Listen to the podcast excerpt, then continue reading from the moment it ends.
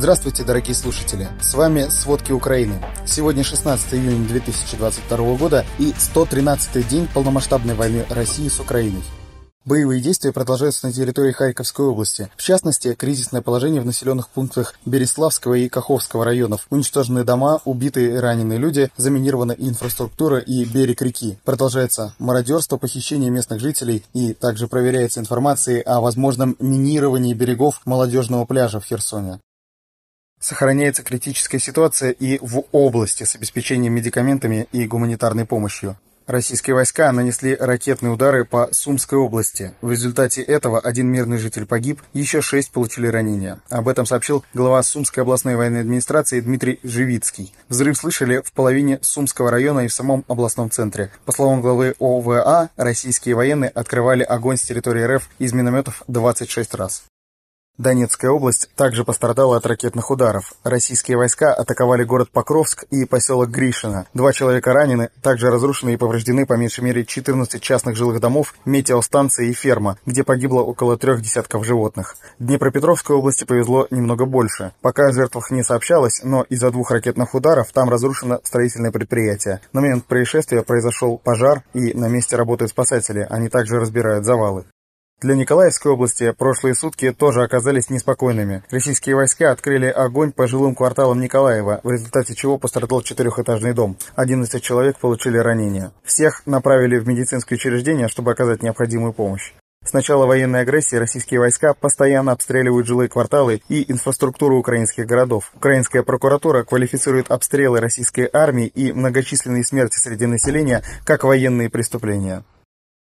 По словам главнокомандующего вооруженными силами Украины Валерия Залужного, в Луганской области Россия ведет атаку в девяти направлениях, но Северодонецк остается ключевой точкой для российской армии. 15 июня британская разведка сообщила, что российские силы за месяц тяжелых боев за Северодонецк взяли под контроль большую часть города. Украинские защитники удерживают промзону. Ранее глава Луганской областной военной администрации Сергей Гайдай сообщил, что оккупационные войска разрушили все мосты, ведущие в Северодонецк, но заверил, что украинские военные там не заблокированы заблокированы. В бомбоубежищах Северодонецкого объединения «Азот», которые российские солдаты постоянно обстреливают, остаются около 540-560 гражданских лиц. А Россия в своей пропаганде начала обвинять украинские вооруженные силы в том, что они якобы используют людей в качестве живого щита. Эту же тактику по дезинформации Россия использовала и на Азовстале.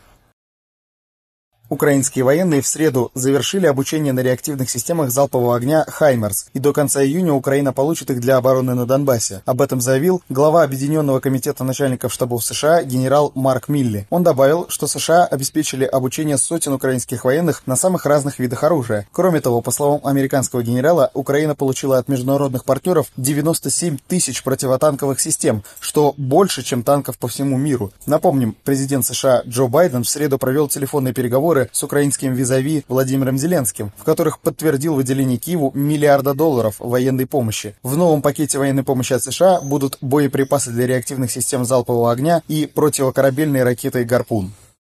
Военную помощь Украине планируют оказать и другие страны. Канада, Польша и Нидерланды решили передать новые единицы артиллерии, а Словакия передала Украине 5 вертолетов и боеприпасы для реактивной системы залпового огня «Град». Вертолеты уже находятся на вооружении вооруженных сил Украины. Об этом объявил глава Пентагона Ллойд Остин после встречи в формате «Рамштайн» в Брюсселе. Глава Пентагона подтвердил, что Германия решила передать Украине три реактивных системы залпового огня с управляемыми боеприпасами пообещала вооружение Украине и Греция. Речь идет о 30 единицах боевых машин пехоты советского образца. Правда, страна готова их передать после обмена с Германией. Об этом заявил премьер-министр Греции Киракос Мицатакис. Ранее в Греции подчеркивали, что из-за опасений со стороны Турции передают свои БМП Украине только после получения бронемашин Мардер от Германии. Опасения связаны с конфликтом Афин и Анкары. Греция хочет иметь достаточно средств для защиты островов в Эгейском море, на которые может претендовать Турция. Напомним, в прошлом году турецкие власти объявили международную часть акватории Эгейского моря зоной боевых учений, объявив Грецию в невыполнении условий Афинского меморандума. В середине апреля в Минобороны Греции заявили, что больше не планируют оказывать Украине помощь оружием, потому что это ослабило бы собственную обороноспособность. Ранее Греция передала Украине два самолета с военной помощью, в том числе стрелковым оружием и зенитно-ракетные комплексы. В начале мая канцлер Олаф Шольц анонсировал обмен, в рамках которого Германия передает Греции 50 немецких бронетранспортеров «Мардер» а Греция быстро поставляет в Украину бронемашины советского производства. Немецкая сторона не сообщала, когда будет завершен процесс передачи техники Греции.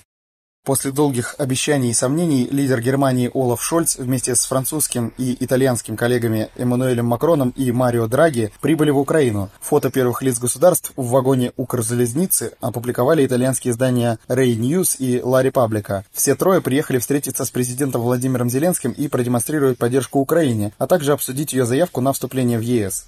Поездку не анонсировали из соображений безопасности, впрочем, информация о возможной дате все равно просочилась в СМИ. Визит европейских лидеров состоится за день до того, как Европейская комиссия выпустит рекомендацию относительно предоставления Украине статуса кандидата в члены ЕС. Кроме того, таким образом Италия, Франция и Германия хотят дать сигнал Владимиру Путину о том, что единство Евросоюза не ставится под сомнение, даже несмотря на некоторые разногласия. Среди целей визита также продемонстрировать своим союзникам, в том числе США, что ЕС обладает собственной стратегической автономией.